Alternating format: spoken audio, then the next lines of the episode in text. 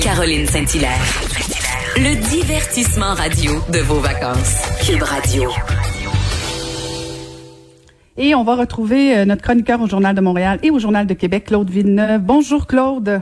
Bonjour Caroline. Alors, je sais pas si tu as entendu euh, mon échange avec le ministre des Transports euh, hein, sur Air Canada. Alors, il y aura une rencontre cet après-midi qui nous disait. Donc, euh, il nous disait même que sa liste de doléances était plutôt longue. J'ai très, très hâte de voir la suite des choses.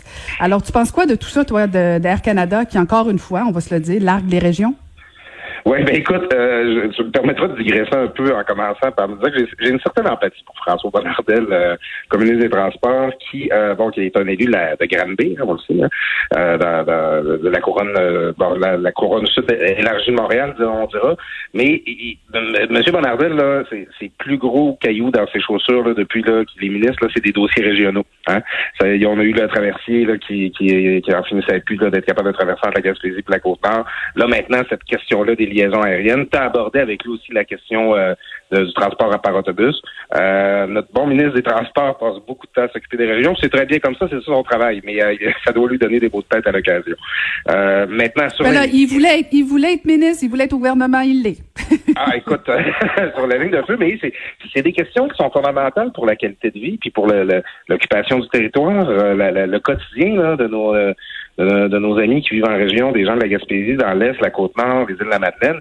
Et euh, ce dossier-là du transport aérien, ben, c'est pas nouveau que c'est un problème. Euh, il y a eu des mobilisations par le passé, puis assez récent, où euh, on, on, critique le prix prohibitif euh, de ces billets-là, c'est euh, pour pouvoir voyager là, en avion dans, dans, dans les régions. Puis bon, dans bien des cas, c'est, le seul moyen de transport qui va être viable pour pour des courts séjours ou pour les liaisons d'affaires et tout ça. Et c'est, écoute, comme le, ministre le disait lui-même, des fois ça coûte plus cher aller en Gaspésie qu'aller à Paris. Ça, ça n'a aucun sens. Et ben tout cela se confirme, c'est que Air Canada n'a jamais fait partie de la solution dans ce dossier-là. Euh, c'est euh, euh on, on, a cette perception-là, tu l'as dit, qu'on largue finalement les liaisons qui sont euh, qui sont les moins euh, les moins rémunératrices, les moins euh, payantes pour Air Canada. On va en garder quelques-unes. Puis ça va être les petits transporteurs aériens euh, qui, eux, vont avoir la construit de se taper les, les, les, routes là, qui sont moins profitables.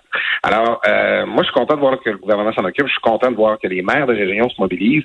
Mais c'est ça. Là, J'espère qu'on va être capable d'envisager une solution qui ne comprend pas la participation d'Air Canada parce que Air Canada a jamais eu cette sensibilité-là. Puis euh, si ça finit qu'il faut faire des cadeaux à Air Canada puis les subventionner pour qu'ils qu couvrent ces routes-là, ben là, on, est les dindons de la face. Moi, je pense que ça, on est rendu à l'étape d'envisager des solutions à long terme là, beaucoup plus porteuses qui garantissent beaucoup plus l'autonomie du Québec et des régions et surtout euh, qui s'inscrit dans une réflexion plus globale sur le désenclavement des régions, là, tous les autres moyens de transport, que ce soit le train, que ce soit l'autobus. On, on est vraiment dû pour un grand chantier là-dessus. Ouais, mais euh, Claude, euh, je ne sais pas si euh, je deviens cynique avec le temps, mais j'ai l'impression qu'on la connaît très bien la chanson. Là. Air Canada se retire toujours quand, quand le marché plante, et là, les petits transporteurs, que ce soit Pascan, Air Québec, peu importe, euh, ils vont tout faire pour percer. Puis là, à un moment donné, Air Canada va dire ah ah ah, ben je vais, je vais revenir, il coupe les prix, reprend le marché, et là, quand ils deviennent le monopole, ils augmentent les prix, on est toujours pris en otage. c'est comme c'est comme le jour de la marmotte, ça revient tout et j'étais contente d'entendre le ministre lui-même le verbaliser. Euh, donc, il y a quelque chose de peut-être rassurant sur le fait que peut-être que euh, c'était la dernière fois qu'Air Canada nous faisait le coup. Là.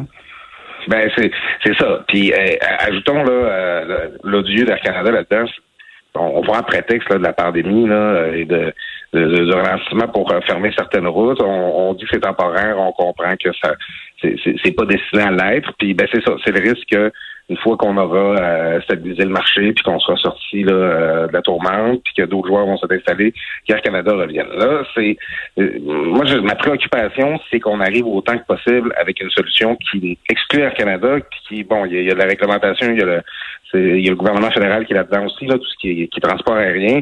Mais euh, puis là, mes, mes, connaissances sur la réglementation atteignent leurs propres limites. Mais euh, il faut développer une solution québécoise, une solution euh, locale autant que possible, ou justement où on, est capable de se débarrasser de l'influence néfaste d'Air Canada dans ce dossier-là. Ça commence peut-être par ça, le nationalisme économique euh, de François Legault? Oui, ben oui, effectivement. Ben, c'est l'occupation du territoire. C'est, ben oui, puis en plus, il connaît ça, lui, euh, les avions, non? effectivement. Euh, et, ben, et, euh, en tout cas, ça m'a quand même fait sourire que, que tu rappelles. Euh, oui, je te gêné de poser la question, je te la confie. ben écoute, parce que c'est ça, c'est que je pense que c'est des dossiers qui sont euh, euh, c'est notoire que Air Transat Air Canada, c'est du monde qui ne savait pas que François Legault, euh, dans son ancienne vie Air Canada, c'est probablement pas une entreprise qu'il estimait beaucoup. Euh, Puis là, ben, ça, fait un autre dossier que son, son gouvernement a à traiter qui implique Air Canada. On sait que bon, on sentait que c'était difficile émotivement pour François Legault quand il y avait été question euh, d'Air Transat. C'est difficile pour lui de voir Air Canada mettre le grappin dessus. bon, maintenant, il, François Legault est premier ministre du Québec. Il faut qu'il pense à, à l'intérêt de tous les Québécois, pas, euh, je ne soupçonne pas, pas une seule minute là, de, de le mettre de côté là, pour euh, ses rencarts personnels, mais c'est toujours compliqué faire de la politique quand Air Canada est impliqué dans le dossier. C'est une entreprise euh, très profitable par ailleurs qui avait avant la crise, qui avait accumulé beaucoup de liquidités, euh, qui euh, qui est pas un bon citoyen corporatif, qui se comporte pas bien dans la communauté. Et euh, je, en tout cas, je, je, comprendrais qu'au gouvernement du Québec, on se pose des questions présentement là, sur l'attitude d'Air Canada dans d'autres dossiers, comme celui de la reprise à. Mhm. Mais je sais même pas pourquoi on est surpris de la réaction d'Air Canada. Écoute, je lisais euh, hier la, déclaration du PDG qui disait moi je suis là pour faire plaisir à mes actionnaires, les régions là, c'est le cadet de mes soucis là. Fait que tu sais, euh, retenons la leçon une fois pour toutes. Et euh, je suis assez d'accord avec toi que le gouvernement du Québec a peut-être une opportunité ici. On verra bien, mais je veux absolument aussi que tu nous parles parce que tu, on, avait l'impression que Justin Trudeau était dans la tourmente avec son Oui Charity, là, tous unis avec le, le la gestion de la bourse euh, canadienne pour le bénévolat étudiant. Mais là, on apprend en dernière heure finalement que c'est plus cet organisme-là qui, euh, qui va gérer les bourses euh, canadiennes. Ben c'est ça. Puis juste pour mettre en contexte un peu pour nos auditeurs, euh, bon, euh, plusieurs ont en entendre parler. c'est que cette bourse-là, c'est 900 millions en bourse qu'on crée pour soutenir des jeunes qui font du bénévolat. Euh, D'ailleurs, euh, mon collègue Richard a fait une chronique très très suave là-dessus hier dans le journal. C'est que bon, ok, on va donner des bourses pour faire du bénévolat. Là. Il y a quelque chose que, que, je comprends mal, mais bon, euh, il, y, en aura eu beaucoup pour tout le monde en provenance fédérale depuis le début de, de cette crise-là. Et on avait décidé de confier à cet organisme-là, euh, dont le couple Grégoire Trudeau est très proche. Sophie Grégoire est une ambassadrice de cette organisation-là. Justin Trudeau est un conférencier qui est souvent invité. Euh, à, venir faire, euh, à, administrer ce programme-là, à, distribuer ces bourses-là. Et j'ai hâte de voir parce que là, euh, comme tu le dis, on vient d'annoncer que c'est pas l'organisme en question qui va gérer ces hommes-là finalement. Mais au moment de l'annonce, Justin Trudeau avait dit on a regardé, puis c'est le seul organisme qui a le réseau, qui a la structure pour administrer ça, pour s'assurer que les bourses se rendent sur le terrain. Alors j'ai hâte de voir comment ils vont s'arranger pour euh, distribuer leurs fameuses bourses. Euh, mais c'est ça, en gros, l'organisme We Charity, euh, uni en français, et euh, fait l'objet d'allégations, d'accusations assez graves de, de, près de 200 anciens employés qui disent qu'il y a du racisme dans cette organisation-là, qu'il y a du harcèlement, qu'il y a des, même des, des, menaces qui, qui, sont faites à l'endroit d'employés. Euh, c'est drôle parce que c'est toujours euh, le genre d'histoire que ça, ça, ça, ça peut un peu penser au blackface de Justin Trudeau. C'est que c'est toujours un genre d'histoire qui fait tout, qui fait ressortir un peu les, les contradictions dans le personnage de, de Justin Trudeau. on sait euh, l'empowerment des jeunes, il était dans Katimavik, Justin Trudeau, ah, c'est bien important, puis il en parle souvent dans ses conférences de presse, puis tout ça. Puis euh, bon, lutter contre le racisme, lutter contre toutes les formes de discrimination. Là, tu te rends compte que Justin Trudeau est proche d'un organisme à qui il, il, il, remet la gestion d'une bourse importante où on accuse les dirigeants de, de, de faire de la discrimination, de, de faire de l'intimidation. Et, euh, et là, ben, euh, tout d'un coup, euh, ah mais c'est ça, c'est il y a juste avec eux qu'on peut faire affaire et tout ça. Euh, c'est tellement Grégoire Trudeau comme comme histoire, c'est tellement l'espèce de double discours qu'on perçoit souvent chez Justin Trudeau. J'ai l'impression qu'on va en entendre parler encore longtemps cette histoire-là. je peut-être pas un petit SNC Lavalin là, de, de, deux ans, mais c'est Justin Trudeau paraît vraiment pas bien avec ça. Ben, Écoute, Claude, je, je, vais peut-être te surprendre, mais euh, je vais défendre Justin Trudeau là-dedans. Comment il pouvait savoir? Je comprends le lien de Sophie Grégoire et l'organisme. Elle est une ambassadrice. Là, déjà, de donner à un organisme cette gestion de, de, de, de, de programme, de, de, gestion de la bourse canadienne, pardon, euh, on peut être inconfortable du fait qu'il donne la gestion de ça à un organisme où sa femme est proche. Ça, je suis d'accord avec toi. Mais si ça se peut aussi qu'il le savait pas qu'il y avait toutes ces plaintes là. Euh, hypothèse là, je veux dire, est-ce que ça se pourrait qu'il le savait pas tout simplement? Ben moi, moi je pense qu'il ne savait pas. Puis, euh, mais euh, puis je pense aussi que, euh, tu sais, en gros, ça devait probablement pas l'intéresser de savoir ça, dans le sens que euh, Justin Trudeau est souvent dans les bons sentiments. On le remarque quand, justement, quand, autant quand tu parles de lutte euh, contre le racisme, contre la discrimination, quand il, euh, quand, dans ses propos par rapport aux autochtones, c'est que Justin Trudeau est souvent, justement, là, c'est, tout le monde est beau, tout le monde est fin. Regardez, ce organisme-là, ils font travailler extraordinaire avec les jeunes. Hein, on, on, va leur confier la gestion de cette bourse-là. Probablement qu'ils le savaient pas, mais c'est c'est cette manière-là, euh, c'est un organisme dont il est proche, euh, dont sa femme est proche, auquel il faisait confiance. Euh, est-ce que Justin Trudeau s'intéressait vraiment aux activités de cet organisme-là? Est-ce que, est-ce que avant de leur confier euh, la gestion d'un programme de quand même 900 millions, euh, est-ce que euh, on, c'est quoi les crédits qu'on pouvait déjà accorder à cet organisme-là pour son action sur le terrain? Parce que moi, personnellement, je j'en avais jamais entendu parler. Euh, c'est, je, je, trouve qu'il y a beaucoup de bons sentiments chez Justin Trudeau. Puis des fois, on a l'impression qu'il y a un certain manque de diligence là, quand il y a le temps de, de mettre les principes, euh, de mettre les principes en marche. Donc, probablement qu'il ne le savait pas. Mais je suis pas sûr qu'il, que c'est le genre de choses auxquelles il, aurait pu s'intéresser par la, au préalable. Ben, en fait, en fait, ce qu'il aurait dû faire, il savait que sa femme était proche de cet organisme-là. Il aurait dû avoir un petit drapeau jaune dans, dans tête en disant, écoute, avant de donner ce genre d'entente-là de gré à gré, c'est sûr que je vais avoir de la critique. Je vais m'assurer qu'au moins l'organisme est 100% impeccable. Euh, tu sais, tu, t'es plus, t'es plus vigilant quand tu le sais que les attaques vont venir. Mais là, peut-être là où tu as raison, peut-être qu'il s'est dit, ben non, il y en a pas de problème. C'est un organisme à bidon lucratif, fait que les gens vont, vont être contents de savoir que que, que j'encourage ce genre d'organisme-là. Il y a peut-être manqué de vigilance. Euh, mais, mais bon, c'est pas la première fois. Puis j'ai comme l'impression que ce sera pas la dernière.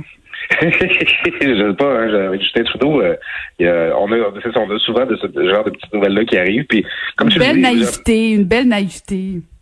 Ah, puis peut-être qu'avant ça, moi, ma compréhension, c'est que ce qui, ce qui a fait sortir les histoires, justement, c'est que le, il y a eu une certaine attention euh, qui a été posée par le public sur cet organisme-là qui est peu connu, en tout cas à tout le moins de, de ce pour Canada anglais euh, s'ils sont plus visibles, mais moi je les connaissais pas. Euh, je, comprends c'est là que des employés ont, se sont mis à se manifester et à s'exprimer, publiquement, mais ça, ça, me fait quand même sourire de voir que dans la cour de Justin Trudeau, dans ses, dans ses amis euh, ouverts, multiculturalistes ou comme lui, ben ils, ils, ont pas tous des comportements irréprochables. Et puis tu penses quoi, Claude, de, de, de l'idée de Paul Saint-Pierre Plamondon, le candidat au Parti québécois qui veut mettre les drapeaux dans les écoles? Eh, écoute, Caroline, c'est euh, moi, mon travail dans la vie, c'est d'avoir une opinion sur quelque chose. puis je ne sais pas quoi en penser. Euh, parce que euh, écoute, moi, je, Paul Saint-Pierre Plamondon, soulignons-le, qui, qui des quatre candidats à la direction du Parti québécois, là, celui qui a émis le plus de propositions, qui est, une vraie machine à idées là, à chaque semaine. Hyper actif, hyper actif. Oui, tout à fait. C'est ça sa stratégie. Euh, il n'y a pas une, grosse notoriété, euh, donc euh, par rapport à des gens comme clientèle, mettons. Là. Puis lui, il veut se faire connaître comme ça en, en, faisant des propositions. Puis moi, je trouve ça très noble. je pense que c'est la bonne façon de, de, se faire connaître quand on fait de la politique. puis moi, j'aime, j'ai toujours admiré la manière que les États-Unis, que d'autres pays affichent leur drapeau sans complexe. ça, ça, devrait pas être un enjeu. Il y a eu la controverse de la fête nationale la semaine passée. moi, en fait, j'ai juste envie de vivre dans un Québec où on se pose pas la question à savoir s'il faut afficher le drapeau ou pas. C'est que ça irait de soi. Euh, maintenant, euh, donc moi qu'il y ait un drapeau du Québec dans toutes les classes, du primaire, du secondaire, euh, ça me ferait bien plaisir dans la vie. Maintenant, je me demande dans quelle mesure il y a un appétit pour ça au Québec. Je me demande dans quelle mesure ça, ça vaut la peine si c'est pas quelque chose que les, les directions d'école, que les, les, professeurs font spontanément pavoiser de, le drapeau. Euh, j'ai toujours je me demande toujours c'est quoi, ça va être quoi la valeur de, drapeau qu'on va en quelque sorte forcer dans la pousser dans la gorge des gens. Tu sais, ça, ça me fait de la peine que les gens ne fassent pas spontanément, mais je me demande jusqu'à quel point euh, c'est utile là, de, de, de, les amener à le faire s'ils ne le font pas. Euh, donc, moi, je, je, suis comme d'accord pour le Saint-Pierre Plamondon, je veux le drapeau dans toutes les classes, mais euh, je ne sais pas si ça doit être une politique du gouvernement, du gouvernement du Québec de faire en sorte que ce soit le cas. Écoute, on a de la misère à, prendre soin des drapeaux qui sont affichés dans les écoles. J'ai très hâte de voir comment on va faire ça dans les dans les classes. C'est peut-être un peu excessif. Si on prenait, si on commençait par prendre soin un des drapeaux qui sont affichés devant les écoles et de deux d'avoir des cours d'histoire qui a de l'allure, ça serait déjà un bon début, me semble, non? Ben justement, puis euh, ben, Paul Saint-Pierre Plamondon en parle, il dit euh, mm-hmm. les SAQ qui vont euh, afficher un drapeau effiloché, euh, ils vont être mis à l'amende symboliquement. Ah, t'as vu, là, mais la, la FAQ, c'est toujours ça. la FAQ à l'amende. En tout cas, il, y a une espèce de petit zèle euh, derrière une proposition comme celle-là qui, qui, qui m'agace un peu, même si je pense il veut faire vibrer ta corde nationaliste. Il veut faire ah, vibrer. Ouais, j'étais en berne un peu là, depuis la, la, fête nationale. Là. Ouais, je comprends, je comprends. Ben, écoute, merci Claude. je te souhaite une belle fin de semaine. Et toi aussi, Caroline, très bonne journée à tous nos auditeurs. Merci. C'est Claude Villeneuve. Vous, vous écoutez Caroline Saint-Hilaire.